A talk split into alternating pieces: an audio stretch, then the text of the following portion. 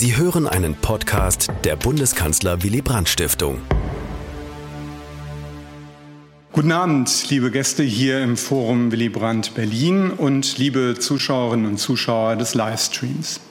Ich heiße Sie alle herzlich willkommen zur neuesten Ausgabe des Kolloquiums zur Zeitgeschichte, das die Bundeskanzler Willy Brandt Stiftung gemeinsam mit dem Institut für Zeitgeschichte München-Berlin ausrichtet. Die Berliner Abteilung des IFZ wird von Professor Dr. Hermann Wendker geleitet, den ich ebenfalls herzlich begrüße und der mit mir zusammen die heutige Veranstaltung moderieren wird. Die Veranstaltung widmet sich der Geschichte des Bundesministeriums der Verteidigung von seinen Anfängen 1955 bis zur deutschen Einheit 1990. Dieses Thema erforscht Dr. Christoph Nübel, der am Zentrum für Militärgeschichte und Sozialwissenschaft der Bundeswehr in Potsdam tätig ist. Lieber Herr Nübel, Ihnen ein ganz besonders herzliches Willkommen. Wir freuen uns auf Ihren Vortrag und das anschließende Podiumsgespräch. Herr Wendker wird sie uns gleich noch näher vorstellen. Wie immer soll auch das Publikum die Möglichkeit zum Mitdiskutieren haben. Für Fragen und Kommentare stehen Ihnen hier im Forum ein Mikrofon zur Verfügung. Im Netz können Sie den Live-Chat unseres YouTube-Kanals nutzen. Die dort geposteten Beiträge werde ich dann in die Diskussion einbringen. Vielen Dank schon jetzt und nun gebe ich das Wort an Herrn Wendker. Auch von meiner Seite herzlich, herzlich willkommen an alle hier im Saal und auch an alle, die uns an den Bildschirmen verfolgen. Ich freue mich sehr, heute Abend Herrn Dr. Christoph Nübel vorstellen zu dürfen. Er hat Geschichte, Politikwissenschaft, öffentliches Recht und Volkskunde unter anderem an der Universität Münster studiert. Und danach hat er einen Promotionsstudiengang an der Universität Kiel angeschlossen und wurde hier mit einer Arbeit zu dem Thema Durchhalten und Überleben an der Westfront, Raum und Körper im Ersten Weltkrieg im Jahr 2011 promoviert. Im Anschluss daran war er dann bis 2016 wissenschaftlicher Mitarbeiter ähm, am Lehrstuhl für europäische Geschichte des 19. Jahrhunderts an der Humboldt-Universität zu Berlin. Ähm, er hat zahlreiche Veröffentlichungen vorgelegt. Ähm, die Dissertation habe ich bereits gerade genannt und ich möchte als andere wichtige Veröffentlichung vor allem die umfangreiche Dokumentation äh, zur deutsch-deutschen Militärgeschichte hervorheben, die er im Jahr 2019 veröffentlicht hat. Ähm, er arbeitet zurzeit an einem Projekt ähm, zur, unter dem Titel Staatlichkeit, Demokratie und Streitkräfte, Organisation und Politik des Bundesministeriums der Verteidigung 1950 bis 1982. Es handelt sich hier, wenn Sie so wollen, um die ministerielle Aufarbeitungsstudie des Bundesministeriums der Verteidigung. Sie wissen ja, dass die anderen Ministerien oder sehr viele andere Ministerien ebenfalls solche Auftragsstudien in Auftrag gegeben haben. Und sein heutiger Vortrag stammt eben aus diesem Projektzusammenhang und trägt den Titel Die unmögliche Organisation, Konflikt und Kooperation im Bundesministerium der Verteidigung 1955 bis 1990. Herr Nübel, Sie haben das Wort. Ja, lieber Herr Schmidt, lieber Herr Wendker, vielen Dank für die äh, Einladung und für die äh, freundliche Vorstellung und für die Möglichkeit, auch hier äh, zu sprechen. Ich freue mich sehr, mein Projekt einmal ähm, vorstellen zu können hier in diesem, in diesem Rahmen und natürlich auch auf die Diskussion. Ähm, meine Damen und Herren, die Lektüre der Quellen lässt einen zuweilen verwundert zurück. Und dies gilt auch für Quellen zur Organisationsgeschichte des Bundesministeriums der Verteidigung. Und das nicht nur, weil sie deutlich anregender sind, als der Themenbereich vielleicht vermuten lässt. Verwunderung stellt sich bei der Quellenlektüre vor allem deshalb ein, weil mit der Organisation und Arbeitsweise des Bundesministeriums der Verteidigung, ich werde jetzt in Zukunft BMVG kurz sagen, bei der Bundeswehr lieben wir Abkürzungen, also ähm, BMVG während des Ost-West-Konflikts offenbar kaum jemand wirklich glücklich war, aber eine völlig zufriedenstellende Ordnung nicht erreicht werden konnte. 1954 wollte man ein schlankes Grundsatz- und Richtlinienministerium mit 1000 Mitarbeitern schaffen. Ein Ziel, das, so kann man sagen, völlig verfehlt wurde. Bereits 1970 war das Personal auf etwa 5000 angewachsen, also ähm, zivile und militärische Mitarbeiter. Und 1980 verwies der Generalinspekteur darauf, dass allein der Führungsstab Streitkräfte quantitativ zweimal das Familienministerium stellen kann. Und die Größe des BMVG kann man auch an den Organisationseinheiten des Ministeriums ablesen. 1955 verfügte das BMVG über 34 Unterabteilungen und 1970 waren es schon 48. Und wenn man einen Vergleich an anderes Ministerium heranzieht, das ähm, Bundesministerium des Innern hatte elf Unterabteilungen. Das ist auch kein besonders kleines oder unwichtiges Ministerium. Es war auch die schiere Breite an Aufgaben, die äh, diesen massiven Aufwuchs verursacht hatte. Das BMVG führte und verwaltete die Streitkräfte in Friedenszeiten. Zudem war es das Ressort, das Fragen von Sicherheit und Verteidigung auf Regierungsebene bearbeitete. Diese endlos anmutenden Aufgabengebiete klar zu strukturieren, war innerhalb der politischen Ordnung, in die das BMVG in den 1950er Jahren hineingebaut worden war, offenbar kaum möglich. 1965 klagte der Führungsstab der Bundeswehr ähm, darüber, dass das BMVG eine amorphe Masse sei. Die Schwerfälligkeit des Apparates ist unerträglich. Auch das behördeninterne Arbeitsklima scheint zuweilen frostig gewesen zu sein, wie der spätere Verteidigungsminister Helmut Schmidt in den 1960er Jahren notierte. Im BMVG gäbe es eine tiefgreifende, seit vielen Jahren gegenseitig die Seelen vergiftende Auseinandersetzung zwischen einigen Spitzen der beamteten zivilen Verwaltung und einigen Spitzen der uniformierten militärischen Führungsstäbe. Und Schmidt gebrauchte sogar das Wort Grabenkriege, was mich als Erste Weltkrieg-Historiker natürlich hat aufmerken lassen. Die Kette der Beispiele ließ sie sich mühelos verlängern. Das BMVG zog sogar Spott auf sich.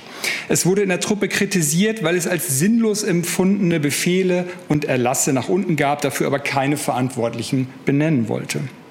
Während der 1980er Jahre kursierte der Witz, im Kreiswehrersatzamt werden die Wehrpflichtigen wie folgt sortiert. Das Sternzeichen Wassermann kommt zur Marine, der Schütze zur Infanterie, aber die Jungfrau ins BMVG, denn dort brauchen wir dringend die Unschuldigen.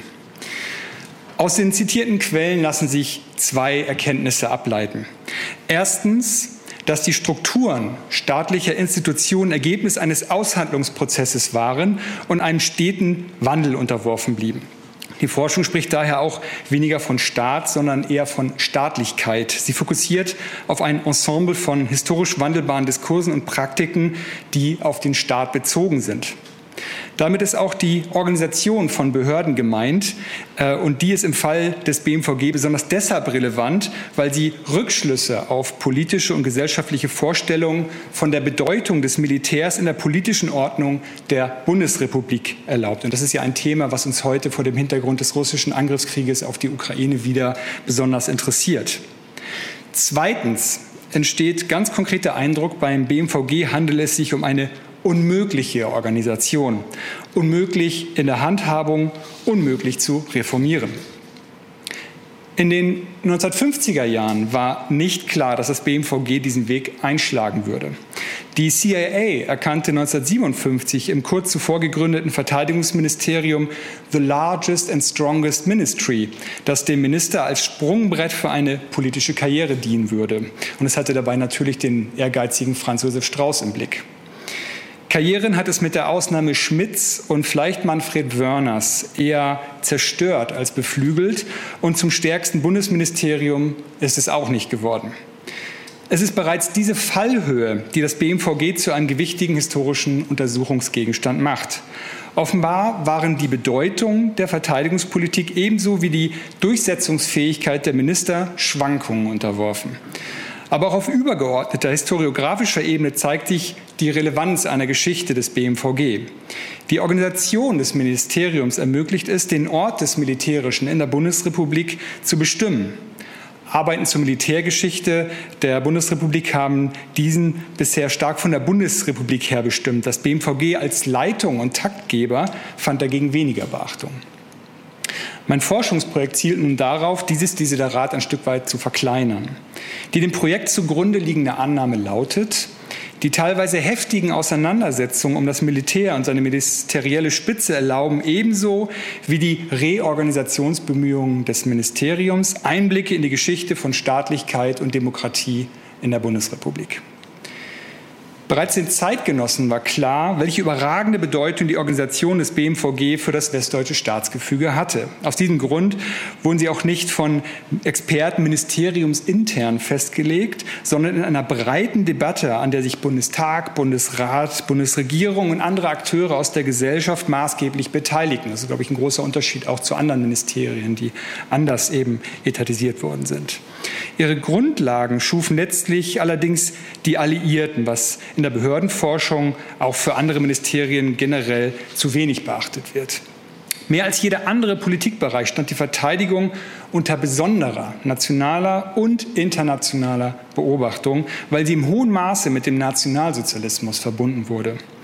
Das Militär galt manchen Politikern als potenzieller Hort der Restauration konservativer oder sogar nationalsozialistischer Zustände, weshalb das Unwort vom Staat im Staate erneut die Runde machte.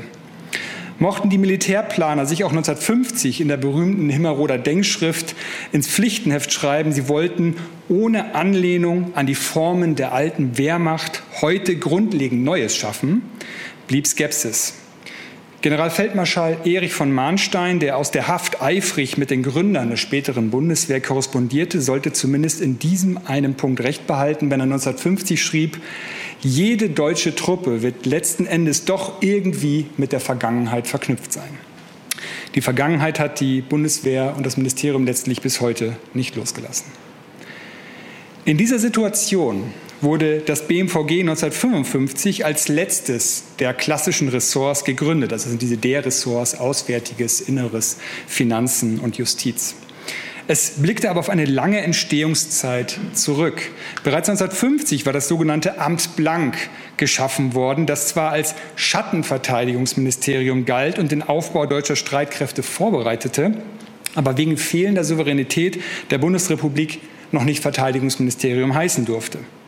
Erst nach Abschluss der Pariser Verträge 1954 und der Aufnahme der Bundesrepublik in die NATO konnte die Bundeswehr seit Ende 1955 aufgestellt werden. Am 7. Juni 1955 wurde Theodor Blank zum ersten Verteidigungsminister der Bundesrepublik Deutschland ernannt. Die Geschichte des Verteidigungsministeriums nehme ich in einem seit zwei Jahren ungefähr laufenden Forschungsprojekt in den Blick, was in eine Monographie münden soll. Das Projekt verortet sich, Herr Wendke hatte das gerade schon angesprochen, auf dem Feld der Behördenforschung. Seit etwa 15 Jahren lassen oberste Bundes- und Landesbehörden ihre Geschichte vor allem als Nachgeschichte des Nationalsozialismus erforschen. Diese Auftragsforschung fokussiert auf die NS-Belastung des Behördenpersonals und das Fortwirken des nationalsozialistischen Erbes in behördlichen Strukturen und der Politik. Das Militär ist dabei bisher eine Leerstelle geblieben, was umso problematischer ist, weil erstens der Streitkräfteaufbau als wesentlich für die staatliche Souveränität der Bundesrepublik aufgefasst wurde und zweitens gerade Militärpolitik und Streitkräfte untrennbar mit dem Nationalsozialismus und dem Zweiten Weltkrieg verbunden waren. Ähm, und wie sieht die Forschungslandschaft zum BMVG aus? Man könnte eigentlich argumentieren, ähm, dass das BMVG oder der nachgeordnete Bereich äh, des BMVG, nämlich das Militärgeschichtliche Forschungsamt, was heute ZMSBW heißt, ähm, als eines der ersten, eine der ersten Institutionen überhaupt Behördenforschung gemacht hat. Denn bereits in den 80er und 90er Jahren wurden Meilensteine der Forschung hier vorgelegt. Ich nenne nur die Anfänge westdeutscher Sicherheitspolitik, wo Herr Ehlert mitgearbeitet hat, der ist da. Oder Dieter Krügers Studie zum Amt Blank. Das war eine Zeit, wo zu den anderen äh, Ministerien es noch keine kritische wissenschaftliche Forschung äh, in dem Rahmen äh, gegeben hat. Ähm, das Projekt verortet sich also auf dem Feld der Behördenforschung, ist aber letztlich keine Auftragsforschung wie die zahlreichen anderen Projekte zum Bundeskanzleramt, zum Innenministerium und wie die Ministerien alle heißen, sondern ist ein Projekt, was wir im ZMSBW selbst äh, entwickelt haben. Es gab also keinen Auftrag des BMVG in einem bestimmten Rahmen, ähm, die eigene Hausgeschichte jetzt unter neuen Fragestellungen zu bearbeiten. Eine Forschungsperspektive wie die der äh, Behördenforschung, die vor allem auf NS-Kontinuitäten schaut, bringt es allerdings mit sich, dass andere zeithistorisch relevante Themen aus dem Blick geraten können. Zweifellos blieben Nationalsozialismus und Zweiter Weltkrieg zentrale Referenzpunkte, gerade für das Militär, zu denen indes auch andere Herausforderungen demokratischer Staatlichkeit traten und sich zuweilen miteinander mischten.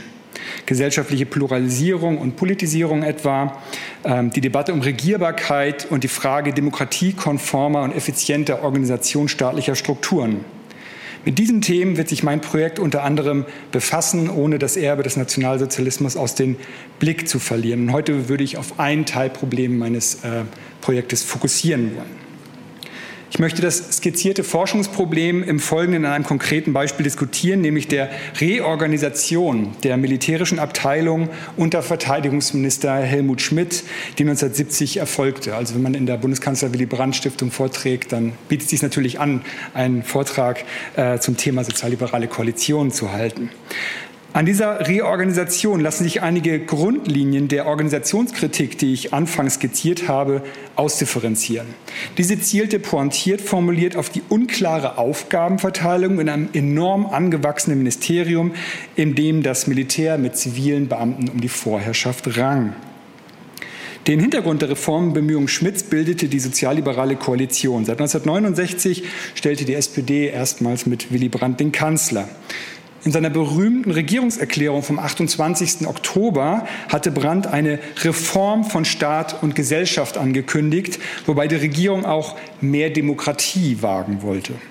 Das Zitat kennt jeder. Weniger bekannt ist allerdings, dass sich an dieses Bekenntnis ein dezidiertes Reformprogramm anschloss, das Brandt in den weitaus seltener gelesenen äh, Teilen der Regierungserklärung erläuterte.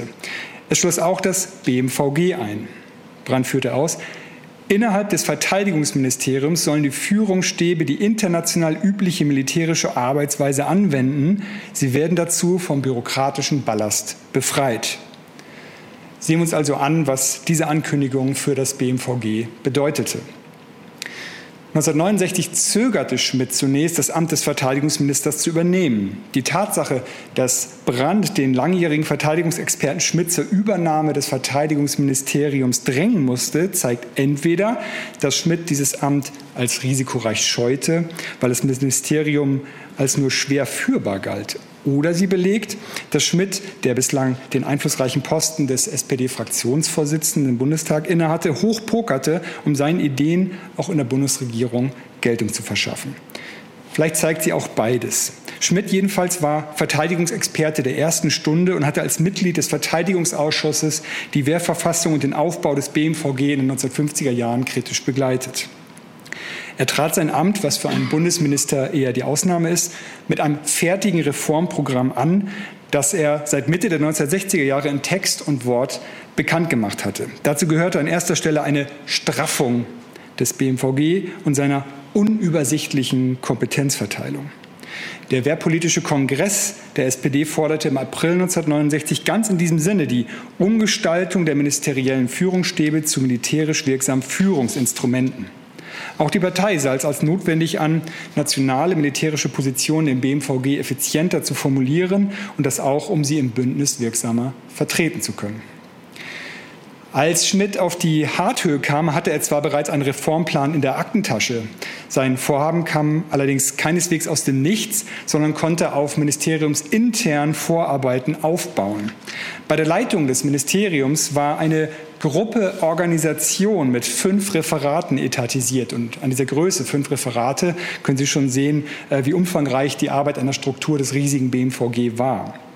Noch vor den Wahlen 1969 hatte sie angeregt, sich in der Windstille zwischen den Legislaturperioden der bekannten Probleme des Hauses anzunehmen, bevor man es dazu drängt oder eine externe Kommission einsetzt. Die Gruppe Organisation folgte damit der bewährten administrativen Strategie, durch Eigeninitiative Kritikern zuvorzukommen, das Heft des Handelns in der Hand zu halten und Kompetenzverlusten vorzubeugen. Dieser Plan ist ein beredtes Beispiel dafür, dass die Ära der Reform nicht erst unter Brand begann. Die Umgründung der Bundesrepublik erfolgte nicht, wie manche Historiker meinen, als Zäsur, sondern im Rahmen eines kontinuierlichen Prozesses. Pünktlich zum Amtsantritt des neuen Ministers Schmidt im Dezember lagen erste Ergebnisse für eine Reorganisation des BMVG vor. Blicken wir auf den uns heute besonders interessierenden militärischen Bereich des BMVG. Also Sie haben vielleicht so eine Ministeriumsstruktur vor Augen. Sie haben den Minister als Chef der Leitung, dann darunter die Staatssekretärsebene und darunter die Abteilungsleiterebene. Und die Abteilungen im BMVG müssen uns nicht alle interessieren heute. Es sind Technik, Wirtschaft, Liegenschaften. Später kommt noch Soziales dazu, Personal, Haushalt, aber eben auch die militärische Abteilung, auf die wir gleich fokussieren, und auch Verwaltung und Recht. Auch das werden wir uns später anschauen. Wie sah die militärische Abteilung aus? Nur ganz grob skizziert. Ähm, äh, die militärische Abteilung umfasste den Generalinspekteur als Hauptabteilungsleiter, später Abteilungsleiter der militärischen Abteilung. Er war der militärische Berater des Bundesministers und ähm, verantwortlich für die Konzeption der Gesamtstreitkräfte, ganz knapp formuliert. Den Führungsstabstreitkräfte, der Führungsstabstreitkräfte war sozusagen der Arbeitsstab des äh, Generalinspekteurs.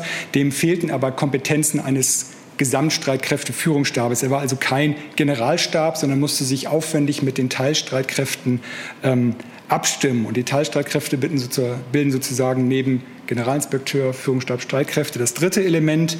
Ähm, da haben wir also die Inspekteure für Heer, Luftwaffe und Marine und die Inspektion des Sanitäts- und Gesundheitswesens. Und die Inspekteure der Teilstreitkräfte hatten eine ausgesprochen starke Stellung im äh, BMVG. Sie hatten Immediatrecht, also wie früher sozusagen die kommandierenden Generale im Kaiserreich, konnten also direkt an den Minister herantreten und konnten damit sozusagen den Generalinspekteur übersteuern. Äh, er wusste nicht zwingend alles, was die Inspekteure dem Minister vortrugen. Und die Inspekteure waren für die Einsatzbereitschaft ihrer Teilstreitkräfte verantwortlich. Hinsichtlich des Führungsstabs Streitkräfte kam der Bericht der Gruppe Org zu dem Ergebnis, dass dieser Stab mit 600 Dienstposten zu umfangreich sei und es an einheitlichen Weisungssträngen mangele. Auch die Kooperation mit den recht eigenständigen Teilstreitkräften sei nicht gewährleistet, weil der Generalinspekteur zu wenig Möglichkeit habe, seine Konzepte gegenüber Heer, Luftwaffe und Marine durchzusetzen. Damit war erstens die Gründungsidee der Bundeswehr gefährdet, die auf dem Konzept einer teilstreitkräfteübergreifenden Planung basierte. Ein Kompetenzwirrwarr wie im Zweiten Weltkrieg, wo wir das Oberkommando der Wehrmacht haben, das Oberkommando des Heeres und dann noch ähm, Luftwaffe und Marine nebeneinander. Diese Konkurrenz wollte man in der Bundesrepublik vermeiden. Zweitens konnten nationale Interessen kaum in der NATO vertreten werden, wenn sich im eigenen Ministerium nur schwer einheitliche Positionen herstellen ließen und die Informationsflüsse gehemmt waren. Und drittens, und das war der kritische Punkt, es schwerte dies dem Minister die Ausübung seiner Befehls- und Kommandogewalt, weil er nicht auf die stringente Zuarbeit durch einen einheitlichen Stab ähm, bauen konnte, wie die Gruppe Org 1969 monierte. Die Akteure im Ministerium waren sich einig, dass es Reformbedarf gab. Über das Wie und Was gab es jedoch unterschiedliche Auffassungen. In einer Vorbesprechung bereitete der Generalinspekteur, General Ulrich de Maizière, den Staatssekretär Johannes Birkholz auf mögliche Konflikte der ressortinternen Abstimmung der Reformpläne vor. Er berichtete von einer Spannung zwischen ministeriellen und Kommandoaufgaben im Haus, die auch darin begründet läge, dass in den 1950ern ein starker Akzent auf die Kontrolle der Streitkräfte gelegt worden sei. Damals war tatsächlich viel vom Primat der Politik oder der zivilen Kontrolle des Militärs die Rede. Hinter diesen Schlagworten verband sich die Befürchtung, das Militär könne zum Staat im Staate werden, sich dem Vorrang der Politik entziehen und rückwärtsgewandte Tendenzen entwickeln. Nun sei jedoch, so de Maizière, weniger Kontrolle, sondern die Effizienz der Streitkräfte wichtig. Das sollte sich in der Neuordnung der Organisation durch die Stärkung des militärischen Elements im BMVG zeigen. Der Generalinspekteur forderte daher einen durchgehenden Kommandostrang vom Generalinspekteur in die Truppe und die Disziplinargewalt. Von Seiten des Führungsstabes Streitkräfte machte sogar die Forderung nach einem Generalstab die Runde. Diese Einrichtung war der Bundesrepublik von Seiten der NATO versagt worden. Der Terminus Generalstab war außerdem im Lichte des regimekonformen Verhaltens der deutschen Militärführung im Nationalsozialismus und der von der Wehrmacht begangenen Kriegsverbrechen ähm, im BMVG bisher tunlichst vermieden worden. Hier ist zu sehen, dass sich der Umgang mit den Souveränitätsbeschränkungen sowie den Lasten des Zweiten Weltkrieges um 1970 zu wandeln begann. Die Reformforderungen des Generalinspekteurs trafen nicht auf die Zustimmung der Inspekteure der Teilstreitkräfte. Allerdings hatte de Maizière mit, mit diesen zuvor schon einen Plan geschmiedet. Diese wollten sich für die Heraushebung des Generalinspekteurs einsetzen. Dafür wollte ihnen der Generalinspekteur den vierten Stern verschaffen, also sozusagen die Beförderung vom Generalleutnant drei Sterner zum General vier Sterner. Dieser Kuhhandel, der auch äh, vor dem Hintergrund internationaler Protokollfragen bedeutsam gewesen wäre, gelang letztlich nicht. Wie stark sollte nun der GI werden, der Generalinspekteur? In anderen Bereichen des BMVG wetzte man die Messer. Die Abteilung Verwaltung und Recht, VR, war für die Einhaltung rechtsstaatlicher Grundsätze in der Organisation und Politik des BMVG zuständig. Wegen ihrer rechtswahrer Funktion übersetzten böse Zungen VR nicht nur mit Verwaltung und Recht, sondern mit Verzögerung und Rückschritt. Die militärische Abteilung zumindest empfand das so, weil VR ihre Wünsche, Wünsche nach Stärkung des militärischen Elements im BMVG teils genüsslich mit eloquenten Gutachten torpedierte. Ernst Wirmer, bereits im Amt Blank eiserner Verfechter des Primats der Politik gegenüber dem Militär mittlerweile zum Hauptabteilungsleiter im BMVG aufgestiegen, sah die Abteilung VR als Element der Checks and Balances im BMVG. Bundesminister Schmidt wiederum hatte solche Konflikte kommen sehen und dafür eine Konsensmaschine modernen Regierens in Stellung gebracht, eine Kommission. Sie wurde mit Fachleuten aus dem BMVG, ehemaligen Soldaten, zum Beispiel General AD Graf Kielmannseck, und Wissenschaftlern, zum Beispiel Ernst Wolfgang Böckenförde, besetzt. Ziel war es, in einem Akt, den Niklas Luhmann Legitimation durch Verfahren genannt hat, eine weitgehend unstrittige Reformagenda zu erarbeiten.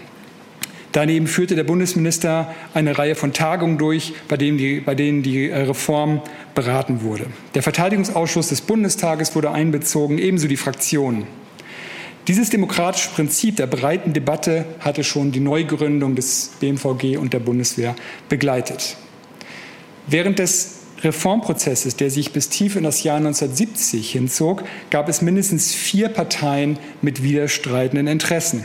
Erstens die Leitung. Sie wollte eine effiziente militärische Abteilung und gleichzeitig die beim Führungsstab Streitkräfte etatisierten Kompetenzen Planung und Militärpolitik an die Spitze des Hauses holen. Und wie wichtig dieser Akt war, können Sie vielleicht darin sehen, wenn Sie sich in Erinnerung rufen, dass ja das Zeitalter der Planung in den 60er Jahren beginnt und Planung und Wissenschaftsbera ähm, ähm, Politik und Ideen von Machbarkeit ja genau zu dieser Zeit eben wichtig waren und ein ganz zentraler Anker für Regierungshandeln sind. Zweiter Akteur, Verwaltung und Recht, das auf Gesetze pochte und die Militärs nicht zu stark werden lassen wollte. Dritter Akteur, der Generalinspekteur, der seine Stellung im Bundesministerium der Verteidigung stärken wollte. Und vierter Akteur oder vierte Akteure, die Teilstreitkräfte, also die Inspekteure der Teilstreitkräfte, die auf ihren Kompetenzen beharrten. Im Ergebnis musste sich der Generalinspekteur von seinem Wunsch nach einem durchgehenden Kommandostrang verabschieden. Im berühmten Blankenese-Erlass vom 21. März 1970 bestätigte Schmidt die Autonomie der Inspekteure, was die Position des Generalinspekteurs nicht untermauerte. Allerdings wurde dessen Rolle in Bezug auf die Gesamtstreitkräfteplanung gestärkt. Diese Regelungen folgten der politischen Vorgabe, dass ein Soldat, also der Generalinspekteur, keine truppendienstlichen Befugnisse über die Truppe erhalten dürfe, weil das zur Aushöhlung der Kompetenzen des Ministers und zu einer als zu weitgehend interpretierten Stärkung des Militärs im BMVG hätte führen können. Der Generalinspekteur war eben kein Oberbefehlshaber, das war der Minister. Gleichwohl kam Ulrich de Maizière später zu dem Ergebnis, dass die Rolle des Generalinspekteurs im internationalen Sprachgebrauch der eines Chefs des Generalstabes der Gesamtstreitkräfte entspreche. Insgesamt wird deutlich, dass bei der Reform 1970 die Debatten der 1950er Jahre um den Primat der Politik weiter fortwirkten. Das zeigte, wie lange die Wunden schmerzten, die damals gerissen wurden.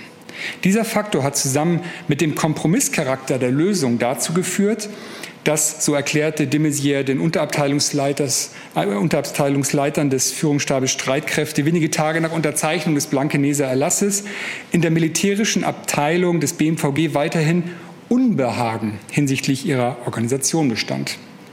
Weitgehend unumstritten war die vom Bundeskanzler Brandt 1969 angekündigte Umgliederung der Stäbe gemäß der NATO-Struktur, was ebenfalls im März angeordnet wurde. Sie belegt, wie sehr das BMVG ein internationales Ministerium war. Die Frage, wo die Planung zu verorten war, blieb zunächst offen dass Schmidt allerdings als eine seiner ersten Amtshandlungen einen Planungsstab bei der Leitung schuf, der die langfristige strategische und verteidigungspolitische Grundlagenplanung im BMVG besorgen sollte, verwies darauf, dass Generalinspekteure und Führungsstab Streitkräfte weiterhin eifersüchtig über ihre Kompetenzen wachen mussten. Für die Zukunft schlossen der Generalinspekteur und die Inspekteure einen Burgfrieden. Sie verabredeten eine Stärkung der militärischen Stäbe durch gemeinsames Arbeiten gegenüber anderen Einflüssen. Gemeint waren die anderen Abteilungen und die Leitung des BMVG. Ich komme zum Schluss. Sucht man abseits von der reinen Aufgabenbearbeitung nach einer Handlungslogik ministerieller Organisationseinheiten, so darf man sie wohl als Kompetenzwahrung und Erweiterung bezeichnen. Ein Merkmal, das Entstehung von Konflikten und Kooperationen erklären kann. Ein Beispiel dafür habe ich heute vorgestellt. Es soll gleichwohl nicht die Tatsache verdecken, dass es zahlreiche Fälle reibungslosen Zusammenarbeitens im BMVG gab, die allerdings die Besonderheiten der Organisation weniger sichtbar machen als der Fall, den ich gerade geschildert habe. Eine alle Seiten zufriedenstellende Ordnung der unmöglichen Organisation BMVG wurde im Untersuchungszeitraum jedoch nicht gefunden. Wie gezeigt, erlaubt eine Organisationsgeschichte des BMVG Rückschlüsse auf politische und gesellschaftliche Vorstellungen von der Bedeutung des Militärs. Zwei Punkte sind dabei abschließend festzuhalten. Erstens ist deutlich geworden, dass sich BMVG und Bundeswehr nicht vom Erbe Weimars und der Wehrmacht lösen konnten. Eine Militärgeschichte der Bundesrepublik, eine Geschichte westdeutscher Staatlichkeit, eine Geschichte des Regierens und Verwaltens, auch wenn sie die unmittelbaren Nachkriegsjahre übersteigt, darüber hinausgreift, wird immer auch die Vergangenheit zu berücksichtigen haben. Zweitens, war das Militär in der Bundesrepublik bei aller Umstrittenheit ein Mittel, Souveränität und nationale Interessen zu behaupten. Dieser Punkt mahnt nicht zuletzt vor dem Hintergrund des Krieges in Europa heute dazu, sich von einer Geschichte des Kalten Krieges zu verabschieden, die lediglich nach Modernisierungsprozessen sowie Alltagskultur fragt und dabei das harte Ende des Konflikts, also Ideologien, Interessen und Streitkräfte, vernachlässigt. Indem man das Militär in die Geschichte des Ost-West-Konflikts einschreibt, wird deutlich, dass Gewaltpotenzial auch nach 1945 Bestandteil von Staatlichkeit blieben und die lange dominanten optimistischen Narrative von der Liberalisierung oder Zivilisierung des Westens weiter differenziert werden müssen. Herzlichen Dank für Ihre Aufmerksamkeit.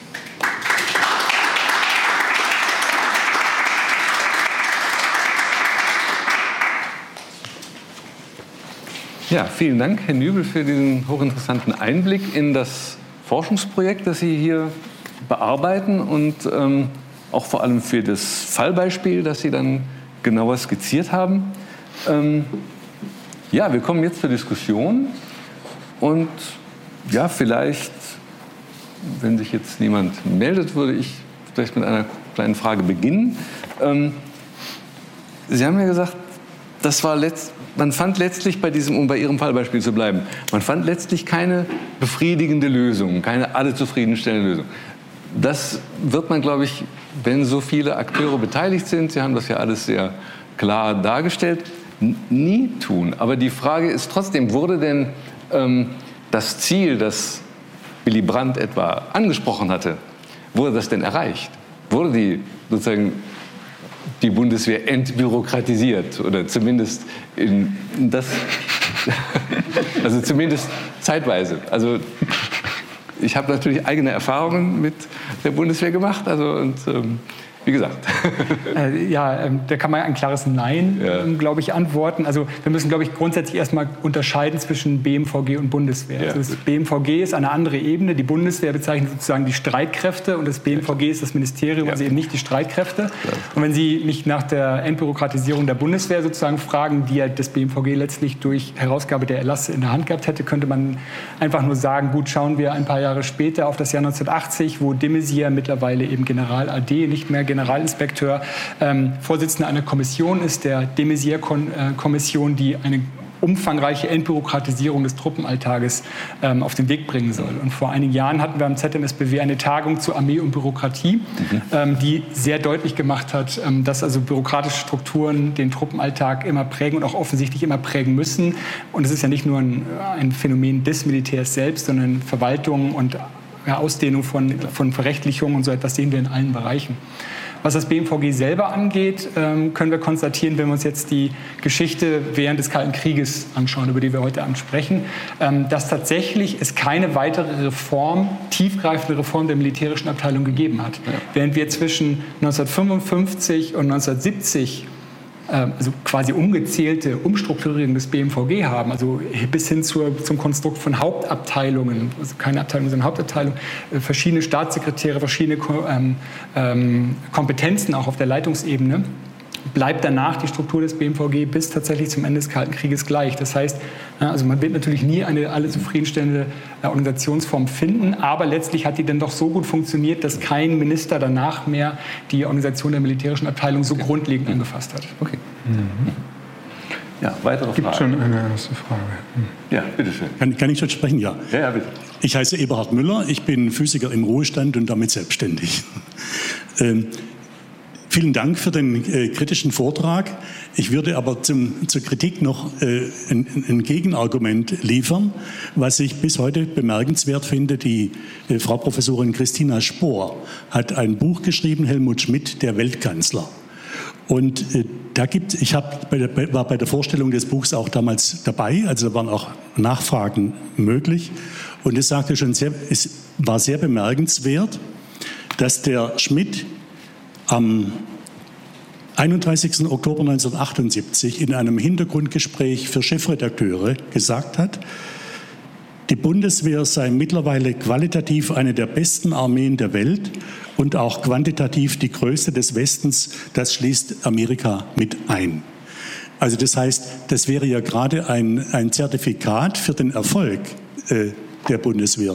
Und also bis 1990. Und was, was dort, was ab, 2000, ab 2005 passiert ist unter Merkel, das ist eine ganz andere Geschichte. Also das ist ein Abbau, denke ich. Und ich finde es äh, furchtbar, dass bei 40 Milliarden äh, Etat die, die Einsatzbereitschaft der Bundeswehr gar nicht gegeben ist. Also das war bis 1990 anders. Und ich fand diesen, äh, dieses Zitat sehr, sehr bemerkenswert. Und wenn es jemand wissen musste, dann Schmidt. Und ich denke, wenn man jetzt Bundeswehr mit, mit äh, USA vergleicht, dann hat er im Hintergrund sicher noch die äh, Mobilisierung der, äh, Reserv der Reservisten. Also ich kann das als ehemaliger Wehrpflichtiger äh, zwischen 68 und 70, das war ja gerade der Übergang von Stoltenberg zu, äh, zu Schmidt, äh, bestätigen. Also wir hatten äh, immer den, äh, den Auftrag, innerhalb von 24 Stunden die Kaserne äh, Stuben, Stubenreihen zu verlassen, sodass die Nachrückenden ein, einziehen konnten. Also das heißt, das bestätigt im Grunde diese Aussage von Schmidt. Ja, kann ich nur unterstreichen. Also ähm, mir ist ein Bericht der, der CIA bekannt aus den 1980er Jahren, die die Bundeswehr eben als nach der US Army natürlich ähm, stärkste Armee des NATO-Bündnisses bezeichnet. Und äh, alle haben wahrscheinlich den Spiegelartikel vor Augen, also bedingt abwehrbereit, aber der ist halt von 1962. So. Und das ist eben äh, eine Zeit, wo äh, die Bundeswehr gerade mal sieben Jahre besteht. Und äh, wenn wir mal uns heute die Rhythmen anschauen, wie die Bundeswehr umgegliedert wird von der territorialen Verteidigung zur Einsatzarmee und jetzt gehen wir wieder zur Landes- und Bündnisverteidigung zurück, welche Rhythmen das braucht, um so eine Armee umzustrukturieren, sind sieben Jahre natürlich nach der Schaffung der Truppe überhaupt erst ein sehr, sehr kurzer Zeitraum. Und dann sollten wir natürlich solche Berichte nicht nehmen als sozusagen Maßstab dafür, wie effizient war die Bundeswehr während des Kalten Krieges. Aber da kann man eine Quellengattung empfehlen, die ähm, Zustandsberichte der Bundeswehr, wo sozusagen jährlich die Kampfkraft evaluiert wurde und die schwanken auch. Also man ist nicht immer selbst auch sehr zufrieden. Es gibt so NATO-Kriterien, die man anlegt, aber tatsächlich kann man sagen, dass Ende der 70er, Anfang der 80er Jahre schon eine sehr, sehr hohe Kampfkraft erreicht war. Ja. Mhm. Ja. Tim Geiger von den Akten zur Auswärtigen Politik, die das Institut für Zeitgeschichte herausgibt. Ich wollte noch mal mehr auch nach der politischen Rolle vom äh, BMVG fragen, weil ja gerade die Anfangsminister ja doch eher noch als politische Schwergewichte jeweils galten. Vielleicht nicht Theodor Blank, aber zumindest eben Franz Josef Strauß, der klare Kanzlerambitionen hatte, selbst der, sein Nachfolger Kai-Uwe von Hassel hat, wurde es durchaus auch noch nachgesagt. Und dann Gerhard Schröder als ehemaliger Außenminister galt immer als der Reservekanzler, der eigentlich sozusagen die Harthöhe etwas genutzt hat, um gegen seinen Parteifreund Kiesinger, gegen den er knapp verloren hatte, bei der Kanzlerwahl ähm, sich doch noch zu positionieren. Und Helmut Schmidt war ja einer der wenigen, der dann den Sprung auch ins Kanzleramt geschafft hat. Wie weit prägen denn aus deiner Sicht jeweils die Minister sozusagen tatsächlich das Standing innerhalb des Kabinetts, auch in der Politik insgesamt, das BMVG oder ist eher so wie Joschka Fischer als etwas kritische Bilanz nach seiner Außenministerzeit gesagt hat, dass eigentlich das Amt den Minister stärker prägt, als umgekehrt der Minister das Amt prägen kann. Also sind die bürokratischen Beharrungskräfte, die du ja sehr anschaulich beschrieben hast, immer doch größer. Das wäre die erste Einschätzungsfrage und dann Zweitens würde mich einfach interessieren, es gab ja auch immer gerade in dem zivilen Bereich parteipolitische Einflussnahmen, Versuche, wie weit lässt sich da jeweils sozusagen eine parteipolitische Prägung dezidiert feststellen. Also ich kenne so etwas aus den 60er Jahren, wo die CDU ganz stark, also noch katholisch versus evangelisch, gerade in der Amtszeit von Hassel, sehr besorgt war, dass jetzt zu viele evangelische vorrücken könnten. Da gibt es auch solche Sachen. Und dann natürlich drittens noch, äh, was bei den anderen hm, Aufarbeitungsministerien immer im Vordergrund steht. Wie weit gibt es denn aus deiner Sicht schon erkennbar in dem zivilen Bereich auch die NS-Kontinuitäten? Vielen Dank. Okay, drei große Fragen. Drei große Fragen, äh, über die man lange sprechen könnte, aber auch das ist eine Floskel. NS-Kontinuitäten ähm, schaue ich mir primär nicht an. Also mein Teilprojekt beschäftigt sich mit der Organisation und Politik des BMVG. Äh, es ist die Idee, bei uns im ZMSBW noch zwei weitere Projekte zu schaffen, die sich das Personal anschauen. Das heißt, eine Studie wird es geben zu, zum Militärpersonal und eine Studie zum zivilen Personal. Das ist jetzt die Idee. Und die wird genau auf das schauen, weil einfach eine One-Man-Army äh, natürlich nicht sich alle Personalakten nochmal anschauen kann. Also wenn wir auf die anderen Projekte der Behördenforschung schauen, die ja diese auch statistische Auswertung machen, auch mittlerweile mit einem sehr elaborierten Korsett an sozusagen Belastungs Differenzierung, da hat ja Uwe Danker viel Vorarbeiten geleistet, wie man das machen kann überhaupt methodisch. Ähm, dann sind das auch nicht Ein-Mann-Projekte oder Ein-Frau-Projekte, sondern sehr, sehr umfangreiche Projekte. Also braucht man sehr viele Leute über eine lange Zeit. Das kann ich gar nicht leisten. Insofern würde ich jetzt hier vorsichtig sein. Es gibt äh, quantitative Studien äh, von der Universität Kassel, die das BMVG sich da anschaut ähm, und kommt dazu ein Befund, dass das BMVG jetzt gar nicht überraschend heraussticht, aber die schauen sich die Ebene eben nur bis Abteilungsleiter an. Und das ist natürlich eine Ebene, die nicht jetzt besonders tief reingeht. Andere Ministeriumsforschungsprojekte gehen immer auch runter bis auf Referatsleiterebene, was aber bei der geschilderten Größe auch des BMVG aber das Ganze explodieren lässt. Also ich habe mal überschlagen, dass man, wenn man sich die Referate noch anschaut, man mehrere hundert Personen einfach hätte, die man dann, wenn man bis 1970 geht, sich da anschauen müsste. Das ist schon sehr, sehr aufwendig. Ähm, und eine Besonderheit dieser NS-Belastung ist ja auch noch, das darf man nicht vergessen, dass das BMVG, also das BMVG ist ja ein besonderes Ministerium, einfach weil es diesen militärischen Bereich da drin hat. Und da können wir eben nicht nur aufs Parteibuch natürlich schauen, weil ähm, die Militärs gar nicht bis 1944 in der Partei gewesen sein durften. Ja? Also die, oder die Mitgliedschaft musste ruhen. So, das heißt, wir müssen ganz unterschiedliche differenzierte Belastung machen. Aber das würde ich sagen, sollen die anderen ähm, Projekte machen. Ich würde das fallbeispielshaft nur machen können. Aber man kann einfach sagen, wenn man jetzt sich allein die Staatssekretärsebene anschaut, ähm, die ja im Anfang vom Bundeskanzleramt auch gestellt wurden, also die wandern sozusagen rüber in den 50er Jahren ins Amt Blank, sind da Leute dabei, wie bei allen anderen Ministerien auch, die tatsächlich äh, im Nationalsozialismus zum Beispiel im Reichsministerium für die besetzten Ostgebiete ähm, Dienst getan haben. Und das ist nicht nur ein Fall, das sind mehrere. Also wir sehen sozusagen hier das ähm, BMVG sozusagen als das äh, ja furchtbare Normal der Kontinuität einfach von Personen. So, und bei den Militärs ist ja völlig klar, Adenauer hat angeblich diesen flapsigen Spruch gebracht, so die NATO nimmt mir 18-jährige Generäle nicht ab. Das heißt, die waren alle in der Wehrmacht. Aber auch hier wieder Sonderfall, ähm, es gab den Personalgutachterausschuss, der viel strengere Kriterien angelegt hat an Personal, was sozusagen vom Oberst aufwärts wieder eingestellt wird, als es bei anderen Ministerien der Fall war, die häufig auf Selbstauskunft eben sich auch verlassen haben. Und da wurde wirklich tatsächlich genau durchleuchtet. Und erste Befunde deuten darauf hin, dass sie das ziemlich gut gemacht haben. Also mit weißer Weste ist niemand aus dem NS rausgekommen, der hoher Funktionsträger war. Davon müssen wir uns natürlich verabschieden. Das heißt, etwas getan haben sie alle. Ähm, aber die schlimmsten Kriegsverbrecher wurden tatsächlich da aussortiert durch den Personalgutachterausschuss. Also vielleicht so als erste grobe Einordnung, ohne dass ich jetzt Prozentzahlen nennen möchte. Und ähm, die anderen Fragen sind tatsächlich wichtig. Parteipolitik, ähm, da gibt es ja auch immer den Lackmustest ähm, Schmidt und die Generalsentlassung. Also 1970 gibt es einen ganz großen Umbruch im, äh, in der Generalität. Da werden unglaublich viele Leute entlassen und wird natürlich gleich gemunkelt, naja, das ist jetzt Parteipolitik. Also Schmidt, der erste Wehrminister seit Noske und jetzt räumt er mal auf und so. Aber tatsächlich ähm, spricht viel dafür, auch das ein vorläufiger Befund, dass es tatsächlich einen Beförderungsstau gegeben hat. Also je mehr Generale du oben hast, desto weniger können nachrücken sozusagen. Und wenn du das verjüngen willst, musst du die Leute in Ruhestand schicken. Und das war tatsächlich offensichtlich nicht parteipolitisch motiviert, sondern tatsächlich ähm, sozusagen beförderungspolitisch, um sozusagen ein bisschen Druck aus dem Kessel ähm, zu nehmen. Was man auch vielleicht daran sehen kann, dass Schmidt ja an ähm, dem Inspekteur des Heeres Schneetz festhält, obwohl der sich ja mit einer sehr konservativen und nicht streng grundgesetzkonformen Studie 1969 mit anderen zusammen exponiert hat. Aber Schmidt trägt sozusagen Schneetz, der sicherlich kein SPD-Wähler war, sozusagen mit weiter. Das heißt also, er hat hier nicht zwingend nach Parteipolitik ähm, gehandelt. Und die Frage nach Minister und Amt, das ist eine Frage, die würde ich tatsächlich jetzt mal offen lassen, die interessiert mich auch.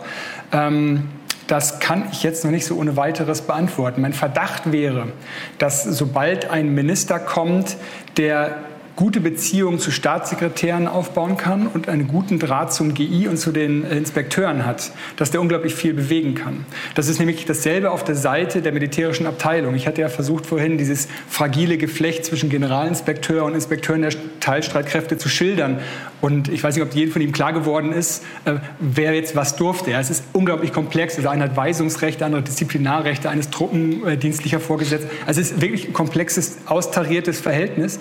Und je besser die miteinander können, auf der persönlichen Ebene, desto besser schaffen sie es. Und wir haben gerade den Namen Christina Spohr gehabt. Sie hat ja auch ein Buch geschrieben über sozusagen diese Gipfeldiplomatie am Ende des Kalten Krieges. Und sie hat ja auch gezeigt, also weil Reagan und Gorbatschow und Bush gut miteinander konnten irgendwie, haben die halt viel bewegt zum Ende des äh, Kalten Krieges hin. Ich glaube, dieses persönliche Element darf man nie vergessen. Insofern würde ich sagen, starke Persönlichkeit, äh, starker Minister. Und Schmidt bringt ja auch eigene Leute mit rein und baut ja auch die Leitung um und schafft ganz andere Besprechungsstrukturen zum Beispiel. Ich glaube, damit hat er schon auch viel in Bewegung äh, setzen können. Also insofern hm. ist das ein guter Maßstab für hm. deine Frage. Hm. Kann ich vielleicht da kurz einhaken? Äh, gerade diese Zeit äh, von 55 bis 69, da haben Sie ja dargestellt, wie äh, stark sozusagen der bürokratische Ausbau oder Aufbau da vonstatten ging im Verteidigungsministerium. Können Sie das noch ein bisschen konkretisieren? Welche Schwerpunkte hatte dieser Aufbau? Also gab es da bestimmte Punkte, die, wo dann besonders viel neue Stellen geschaffen wurden? Ähm, und gab es da politischen, politische Steuerung oder ist das aus der Bürokratie heraus entstanden? Ich meine, es gibt ja den schönen Spruch, die Minister kommen und gehen und die Bürokratie, die bleibt und wird gleichzeitig auch immer größer. Ähm, ja, können Sie dazu vielleicht kurz noch was sagen? Also ähm, dieser Stellenaufwuchs im BMVG kommt nicht schubweise, sondern wirklich so ein so ein kontinuierlicher Prozess aus dem Amt Blank heraus bis tatsächlich in die Zeit 1970, über die wir gesprochen haben, wo wir ja wirklich 5000 Mitarbeiterinnen und Mitarbeiter im BMVG haben. Ähm, das Amt Blank krankt erstmal ganz stark an, an, an, zu wenig am Personal. Es ist zu wenig Geld da, es funktioniert alles irgendwie nicht. Die müssen sich jede Stelle sozusagen vom Bundeskanzleramt so ziehen. Sie waren ja Teil des Bundeskanzleramts. Und aus dieser Erfahrung kommt vielleicht auch so eine gewisse also dass man irgendwie auch gut lernt, wie man begründen kann, dass man irgendwie mehr Stellen braucht. Und tatsächlich gibt es so ein Eigengewicht der Bürokratie. Ich hatte ja auch versucht, das äh, zu schildern, dass man ungern Kompetenzen abgibt. Und fürs BMVG kommt eben zahlreiche Besonderheiten hinzu, aber eine zentrale. Man wollte die äh, Führungsstäbe von Heer, Marine, Luftwaffe, aber auch den Führungsstab Streitkräfte für die Gesamtbundeswehr nicht aus dem Ministerium rausschichten, sondern man wollte sie als Teil des Ministeriums behalten. Ähm, ganz einfach, um auch die politische Kontrolle viel unmittelbarer ähm, ausüben zu können. Das war eben eine große Debatte der 50er, die so ein Kontinuum tatsächlich in der Geschichte des BMVG des Kalten Krieges ist. Und darum weigert man sich, bestimmte Aufgabenbereiche abzuschichten. Man hätte auch sagen können, ähm, die Kommandos der Teilstreitkräfte, wie heute Kommando Heer, Luftwaffe, Marine, das sind eben keine Teile des BMVG mehr, ähm, gliedert man aus. Und dann hat man sozusagen das Ministerium schon erheblich entschlackt, also viel weniger Leute. Ähm, aber man hat sich nicht dazu entschieden, aus den von mir äh, geschilderten Gründen. Und wenn Sie eben alle Aufgaben sozusagen bei sich behalten und bei jeder Evaluation zum Ergebnis kommen, na, das können wir am besten selber, aber wir brauchen dafür eigentlich noch ein paar Leute, dann werden sie nicht kleiner. Aber man darf, glaube ich, auch wirklich nicht vergessen, ähm, dass die Aufgaben wirklich immens waren. Also das BMVG hat eben eine Truppe geführt von 500.000 Mann damals noch ähm, und eben ein, eine Wehrverwaltung hing auch noch dran, die über 150.000 zivile Mitarbeiterinnen und Mitarbeiter hat. Und das Ganze müssen sie natürlich irgendwie auch strukturieren. Und wenn Sie allein durch die, durch die Stabsabteilungen gehen, was Sie alles an Bereichen haben, die Sie bearbeiten wollen, also Personal, Nachrichtenwesen, Operationsfragen, Militärpolitik äh, bis hin zu Technik, Aufklärung, das müssen natürlich alles auch hinterlegen. Und ähm, tatsächlich ist es so, und aus unserer, aus unserer Sicht erscheint das jetzt als, naja, gut 5000 Leute, da muss man ja irgendwo was ausschichten können. Tatsächlich klagen die alle über zu, wenig, zu viel Arbeit. Also die, die kriegen Herzinfarkte, dann wird dann in Hausmitteilung, kommt dann die Mitteilung, arbeiten sie weniger und wir müssen mehr Gesundheitsschutz machen und so. Also ich glaube auch, dass sie sich viel Arbeit selbst geschaffen haben, in dem Rahmen, in dem sie gearbeitet haben. Aber äh, die Klage über zu viel Arbeit und Stress war damals endemisch. Absolut. Mhm. 嗯。Gab es da eigentlich dann noch mehr äh, Beschäftigte im Verlauf der 80er Jahre? Also ist das noch weiter angestiegen über die 5000? Also die Zahl, die ich kenne, sind die 5000. Aber es ist dann letztlich geblieben, weil wir müssen ja sehen, dass wir Anfang der 1970er Jahre auch die Weltwirtschaftskrise haben. Das heißt, wir haben die Zeit knapper Etats und da muss um jede Stelle gekämpft werden. Und wenn Sie sozusagen über den Durst schon äh, fünf Offiziere beschäftigen in Ihrem Referat, müssen Sie gut argumentieren, warum Sie die behalten. Die wurden dann auch gestrichen. Also sind mhm. eher Stellen abgestrichen worden und auch das Problem, dass sie viel zu wenig Organisationspersonal hatten, also zu viele Streitkräfte, was immer fast immer Frauen waren. Äh, Gab es eine riesen Konkurrenz einfach auf dem Markt, äh, die, also die, die Leute auch zu bekommen im Ministerium. Insofern haben wir mit der Zeit knapper Kassen immer eher einen erhöhten Begründungsdruck auch gegenüber dem Finanzministerium, warum man jetzt so groß noch sein muss. Und da gibt es eher Anfang der 80er, als sich die Krise ja nochmal so verstetigt hat, sozusagen auch die Finanzkrise, eher große Debatten, das BMVG ist viel zu groß und dann kommt Wörner und sagt, ja, das BMVG ist ein Wasserkopf, also Begriff, den wir heute natürlich nicht mehr verwenden würden. Und wir müssen jetzt hier dringend kleiner werden. Und da begründet der ganze Apparat, warum er eben kein Wasserkopf ist, sondern warum das jetzt total gut ist, wie man da steht. Also es gibt tatsächlich so ein sehr, sehr starkes Eigengewicht der, der mhm. Verwaltung im BMVG. Ja. Mhm. Ähm, Herr Nübel, also, aber ich, ich würde gerne auch noch mal kurz eine Sache zwischenschieben. Und zwar, Sie haben ja ähm, bei dem, was Sie berichtet haben, da sozusagen diesen Gegensatz aufgemacht. Zum einen sozusagen Primat der Politik, und das Kontrollverhalten, was man auf die historischen Ursachen zurückführen kann, und auf der anderen Seite die Effizienz, sozusagen, die ähm, angestrebt wird. Wie, wie würden Sie das sehen? Ist denn jetzt, abgesehen von den Debatten, die geführt sind, aber würden Sie sehen, war die Struktur dann später nach diesen Debatten effizienter?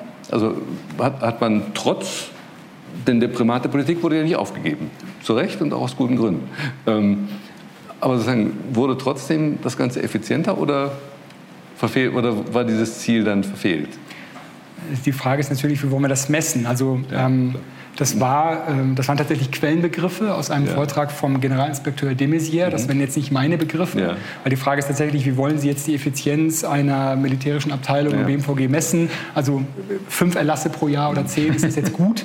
so, also stimmt, würde ich immer versuchen zu argumentieren, sozusagen aus der Sicht der Zeitgenossen. Mhm. Waren die zufrieden damit, wie es funktioniert hat? Äh, und das ist auch immer eine Frage auch der Kooperation. Ähm, also das, äh, die militärische Abteilung kann selten einen Erlass einfach so rausgeben, sondern die müssen sich was mich besonders interessiert, mit Verwaltung und Recht abstimmen, weil sie natürlich irgendwie einen, einen Commander irgendwie finden müssen und dann irgendwie die Regelungen haben.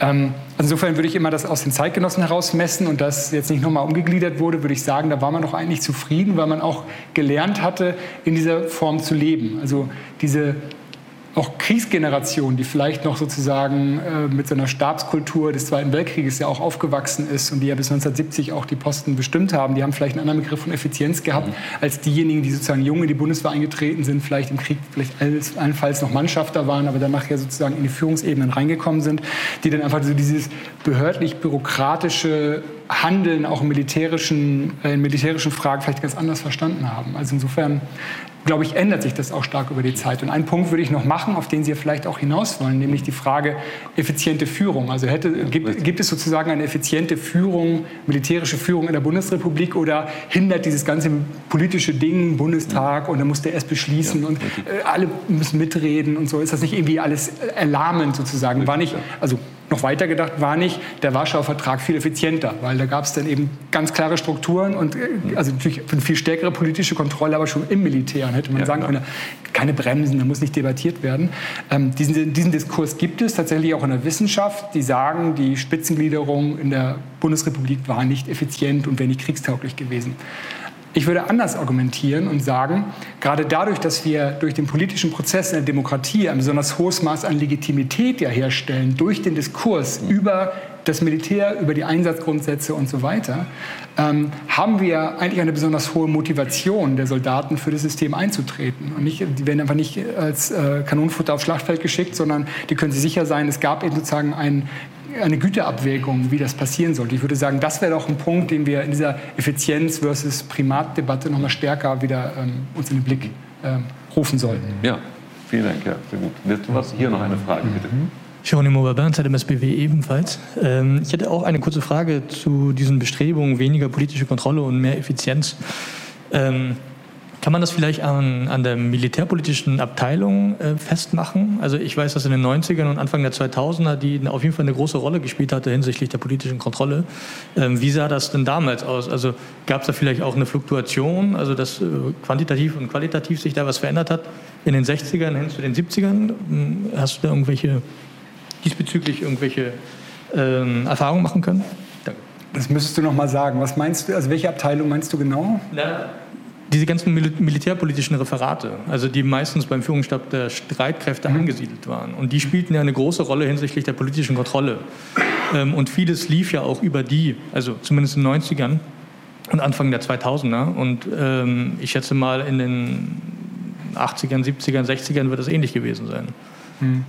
Also ich würde jetzt die, also die politische Kontrolle habe ich jetzt ja versucht zu verorten in Abteilung Verwaltung und Recht, die ja nicht zuletzt durch diese lange personelle Kontinuität mit Ernst Wirmer, der ja schon immer sozusagen eigentlich letztlich Verwaltungschef im äh, BMVG dann war, äh, der immer sozusagen alle Wünsche auch der militärischen Abteilung an die rechtsstaatlichen Grundsätze hat rückbinden wollen. Also er hat immer das Grundgesetz sozusagen auf dem Tisch gehabt und abgeglichen, so ah, Artikel 65 geht das, ja, nein. Meistens ging es nicht, ja, so, war, war das das wieder. Also dann war das Militär dann ganz frustriert, aber Verwaltung und Recht hatte sozusagen die Rechtsexperten da. Also da gibt es wunderbare Dispute, die ich versuchen werde im Buch nachzuvollziehen. Was die, ähm, ähm, die Staatsabteilung Militärpolitik macht, ist ja eigentlich eher die Frage sozusagen, welche, welche Interessen haben wir in der NATO, was ist jetzt mit irgendwie Atom Atomwaffeneinsatz und so. Also die militärische Abteilung kontrolliert sich ja nicht selbst, sondern das kommt sozusagen irgendwie von außen. Also es macht Verwaltung und Recht, die Rechtsabteilung oder die Leitung. Ähm, aber was mein Eindruck ist, wenn du jetzt fragst sozusagen nach dem weiteren Verlauf in die 70er, 80er Jahre hinein, dann nimmt die Schärfe an Konflikten ab zwischen äh, Rechtsabteilung und militärische Abteilung. Es kann vielleicht auch eben an diesem Generationswechsel liegen, den ich gerade versucht habe zu skizzieren, dass man sozusagen eingeschult ist in die rechtsstaatliche Demokratie und verstanden hat sozusagen, was passiert ist. Es gab auch in den 50er und 60er Jahren keinen General im BMVG, der jetzt hier den Staat umstürzen wollte oder so. Also auf gar keinen Fall. Aber dass man sozusagen sich stärker daran gerieben hat, was Demokratie überhaupt ist, was Rechtsstaatlichkeit ist und was das jetzt überhaupt für militärisches Handeln bedeutet, wo man doch eigentlich so eine Stabsstruktur hat, wo sozusagen zack, zack, zack gemacht wird und plötzlich muss man sich kollegial mit anderen, noch Zivilisten, äh, abstimmen, so, wenn man Erlass rausgeben will. Das muss man erst lernen, was das sozusagen bedeutet. Ja? Und äh, mein Eindruck ist, dass das tatsächlich in den 70er, 80er Jahren stärker präsent ist und dass deshalb eben diese starke Konfliktlinie Zivil versus Militär, Primat der Politik versus Primat des Militärs oder so etwas, dass sich das sehr, sehr stark abschleift und sich Konflikte auf andere Ebenen verlagern. Hm. Gut. Gibt es noch weitere Fragen oder Bemerkungen? Hm. Ja gut, wenn das nicht der Fall ist, dann ähm, bleibt mir nur noch Ihnen, Herr Nübel, ganz herzlich zu danken für diesen sehr interessanten Vortrag, den guten Einblick, den wir hier in Ihr Projekt bekommen haben und auch eben auch, Sie haben ja noch verraten, Sie sind, werden wohl nicht der Einzige sein, der, diesem, der, sich mit diesem Thema beschäftigt, sondern es wird noch weitere äh, geben. Von daher vielen Dank ähm, und ja, ich übergebe damit das Wort an das Abschlusswort an Herrn Schmidt. Bitte. Ja, auch ich äh, danke Ihnen vielmals, Herr Nübel, äh, und auch Ihnen hier, ähm, äh, die Sie gekommen sind, und auch den Zuschauerinnen und Zuschauern äh, im Livestream. Äh, ich möchte zum Schluss noch auf zwei Veranstaltungen hinweisen, aufmerksam machen, die wir in der nächsten und übernächsten Woche durchführen werden und äh, zu denen wir einladen und zu denen Sie sich auch äh, online anmelden können. Zum einen am kommenden Montag, 14. November, äh, ab 19 Uhr findet im Haus der IG Metall in der alten Jakobstraße eine Vortrags- und Podiumsveranstaltung anlässlich des 50. Jahrestags der Bundestagswahl 1972 statt. Der Titel lautet Politisierung, Polarisierung, Populismus, Lebenselixiere oder Gifte für die Demokratie. Zu unseren Podiumsgästen zählen unter anderem Detlef Siegfried, Rebecca Harms und Paul Nolte. Zudem weise ich auf unser nächstes Kolloquium zur Zeitgeschichte am 22. November um 18 Uhr hier im Forum hin. Hanna Rentschler wird dann ihre Arbeit zum Thema Reform von oben, staatliche Frauenpolitik in der Bundesrepublik der 60er und 70er Jahre vorstellen. Ich wünsche Ihnen allen einen schönen Abend und auf Wiedersehen.